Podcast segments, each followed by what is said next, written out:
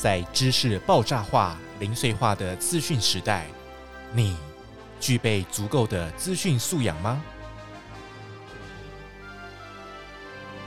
就让我们跟着杰夫一起来听“放心游网”，启动你的数位思辨力吧。各位听众，大家好，欢迎您收听“放心游网”。这是由教育部中小学资讯素养与伦理推广计划所推出的一系列 Podcast 节目。我们会邀请中小学老师来跟大家分享和资讯网络素养有关的议题。我是主持人杰夫。今天我们一样又邀请到高雄市数位学习推动办公室的翁国公主任来到节目上了，欢迎国公主任。嗨，各位听众，大家好，我们又见面了。嗯，前一集我们讲到网络识读哦，那那一集是讲到比较多是有关校园啦、都市传说，那也教大家怎么样去做后续的事实查核。那今天一样来聊聊网络识读，那是针对呃成人的啦，哈，跟成人比较有关的，我们来讲一下家长篇。那首先我们就来谈一下哈，网络上现在有不少关于以健康为主的呃假讯息或者诈骗，这个主任可以跟我们来聊一下吗？哎，这个啊，在还没有网络媒体发达的时代之前呢，我们常常听到乡下哈，就是会有一些阿公阿嬷又听到说。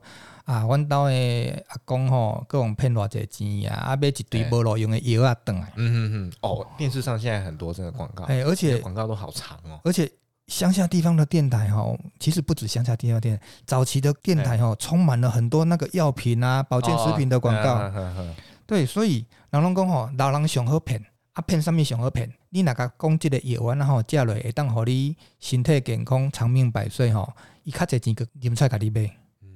所以吼，诶，以前是这样子哦，那现在还是啊，因为现代人呢注重身体的健康，所以就是有关于健康食品啊、健身器材这些，特别这疫情这几年，大家要强调说，诶，除了打疫苗，也要透过自体哦，自己正健康的身心的培养，才来跟新冠的哦肺炎可以去对抗。所以因为这样子，所以出现了很多。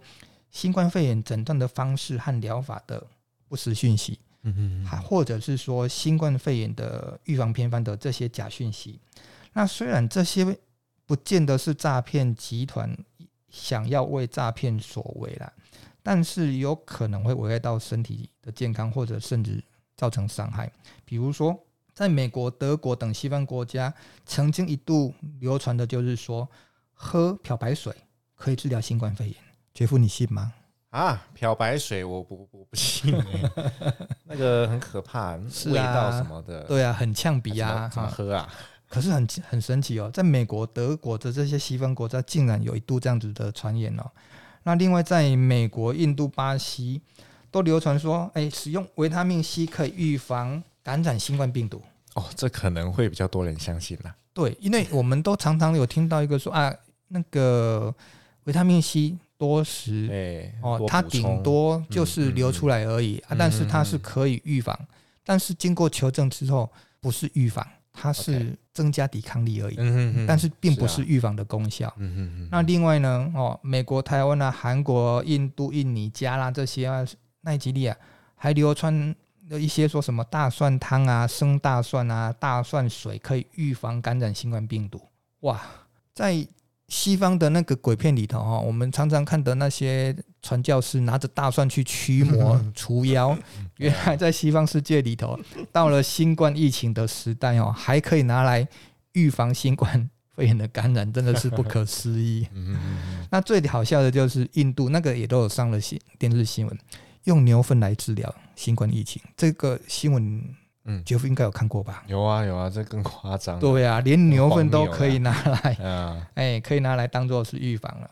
那相对应的一些相关产业呢，因应新冠，就是说还有洗手消毒产品，哦，也在台湾跟意大利被炒作了一阵子。但是这些的留言，这些的讯息，其实一一都被各地方的事实查核中心啊，或者是说 AI 的查核机器人给识破。但是呢，我相信呐，还是有些人哈，对于这些的传说，他有亲身力行，已经体验过了。至少吃的部分嘛，哎，吃大蒜嘛，顶多嘴巴臭臭的，对，呛一下而已，对，哎，啊，但是呢，这些会不会造成身体的危害？哎，少量是没问题嘛，可是多量有可能就真的是会产生身体上面的不适应了哈。那我举这三个例子哈，这四个例子都是源自于国外。那为什么台湾也跟着跟风呢？因为台湾人普遍的心心理因素就是说，外国的月亮比较圆，再加上语言，语言上它的翻译上也许不是那么的哎通顺，再加上国外引用了一些什么某某名人啊、某某教授、某某专家啊，这些其实。我们都不是很熟悉的。如果我们在台湾的话，用了某某教授，用了某某网红，这些比较知名的这些人，我们大概都可以辨识得出来。嗯啊！但是以国外进来的这些，其实我们在台湾不是那么的熟悉，所以这样子的错误讯息、假讯息呢，就会被流传，而且被会被误信。哎，所以。在整个讯息的辨识上，如果没有多加求证，哈，真的是会误以为真的。嗯嗯。那不实信息的流传，哦，除了治病，哦，刚才提到都是预防啊、治疗啊，对不对？那另外一个最多的就是保健，因为台湾的健保制度很完善，就医也很便利，那费用也相对便宜，所以除了就医之外，民众对于保健食品的需求，哦，逐年的提升。那不少的业者或者诈骗分子就利用这一个点来散播不实的讯息，哦，从中牟利，甚至丢了性命。那七年前有一个知名的案例，就是有一个韩国籍的牧师在教会推广哦，跟推销韩国的健康食品，宣称它可以治疗癌症。那甚至呢，运用各式各样的管道去安排哦，他被推销的这些人去哦，拿去假患者去见证疗效。那真的还有癌末的较有幸了，那花了十六万买了他的健康食品。那以报道来讲，这个案例最终不到一个月他就死了，哦，就往生了。那至于说哦，这则案例他吃了健康食品，跟他一个月内往生是不是有因果关系？其实这是有待商榷的。可是事实上，他真的是花了十六万的钱，哇，去买了这些。诶，健康食品，而这一位韩国籍的牧师，最终就是以诈欺罪被移送跟起诉。OK，那其实我们会这么迷信健康食品哦，推测是跟国人的十大死因哦，癌症已经蝉联了十几年有关。那可能也是这个因素哦，所以网络上关于食药的谣言和诈骗就很多啊，很多都是用很耸动的字眼来让你上当哦。比如说致癌啊、中毒啊，哦，这些名词来吸引阅听大众入套。比如说有简讯哦，这是真的，别吃金针菇可以杀死癌细胞哦。你看可以杀死癌细胞，就用癌这个来诱诱导你。嗯嗯嗯。那还有那个简讯就是你怕癌细胞吗？哦，某某药哦，什么某某中药可以有效抑制。那也有那种服用什么某某某可以有效化解水中的。重金属中毒，那因为台湾的水质一向就是被诟病，所以他就运用这样子的地理的这些因素，在地的因素，这些各式各样的诈骗简讯，然后后面一定会附上一串网址，引诱大家点进去。那点进去之后呢，其实它就出现了哦，各种各式各样的健康食品的介绍。那这些健康食品介绍，最后还会给你一个，就是说它有什么什么的治疗效果。嗯嗯嗯。那其实哈，哎，我们都很清楚食品药品的区别。对，食品它是没有所谓的治疗效果。那我相信这些业者他们也都知道，但是为什么他们还是会愿意这样以身设设法呢？很简单，如果你食品上面没有特别的去强调治疗效果，就是说它吃了可以怎样而已。我相信这些乐听大众，他不会去关注到它。对，因为大家想要知道重点就是你的效果要出来啊。对对对，而且在特别说有疗效、疗效、治疗、治疗，那这个都是属于药品才可以使用的字句。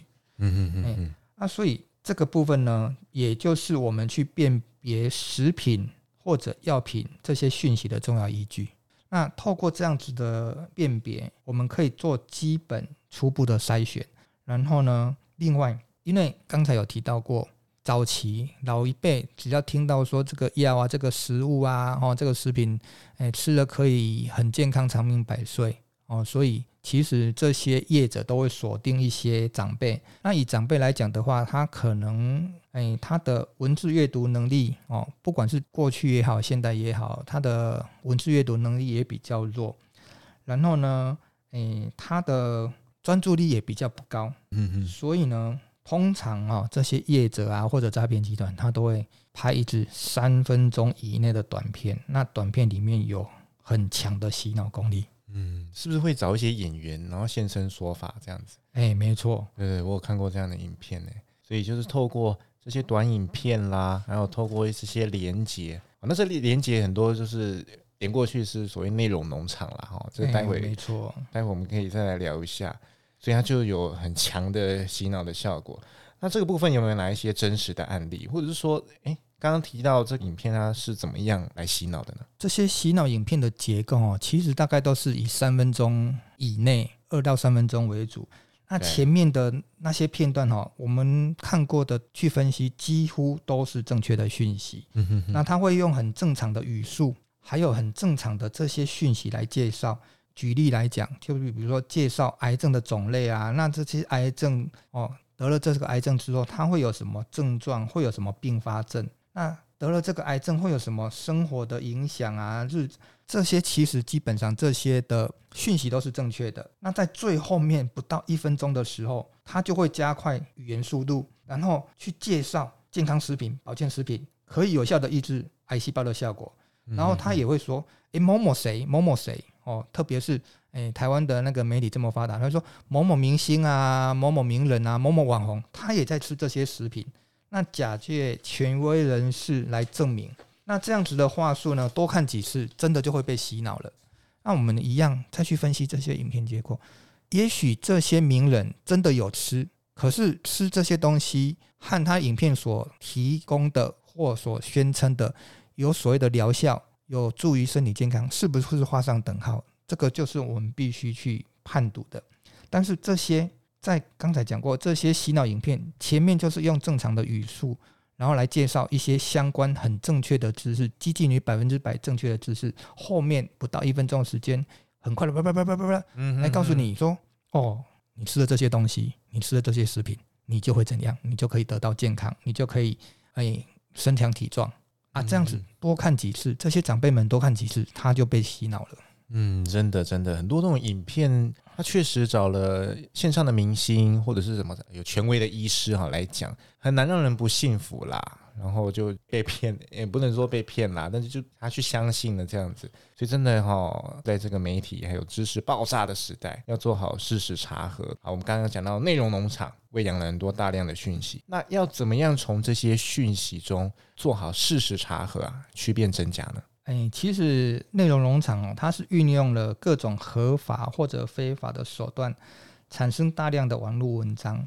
那其实内容农场最主要的目的是就是赚流量，哎。不是流量，赚流量，流量，然后收取广告的收益。嗯嗯，但是它当中的讯息的真真假假呢？诶，我们就要去判断。那其实最简单的做法就是说，要如何去辨别它真假，就是要抱有一颗怀疑的心。可是讲到抱有怀疑的心，哈，以现在来讲，好像要人家什么事情、什么讯息进来之后都要疑神疑鬼，怎么会是这样子？在资讯爆炸的时代呢？会会要大家去疑神疑鬼，因为其实，在资讯这么充分的时代，有些人是什么都信，那相反的，有些人什么都不信。嗯、那其实我刚刚提到就，就是要有一颗怀疑的心。其实我们不是要去怀疑什么，而是去取中间值。对，目的不是要去怀疑别人，而目的就是要去辨别真伪。那其实，在国内有一些赖平台的美语呀、啊，台湾事实查核中心啊，内政部警政署一六五全民诈骗哦，嗯嗯嗯，诈骗网跟反诈骗专线，那甚至还有一些防毒的业者开发了一些钓鱼网址的破解器，那这些其实都是提供讯息求证查核的管道。那最后呢，提醒一下听众，我前天收到一则简讯，标题。哦，标题发信的来源是数位发展部，那内容是恭喜你，政府发放六千元还税于民。如何领取？请点击下面链接。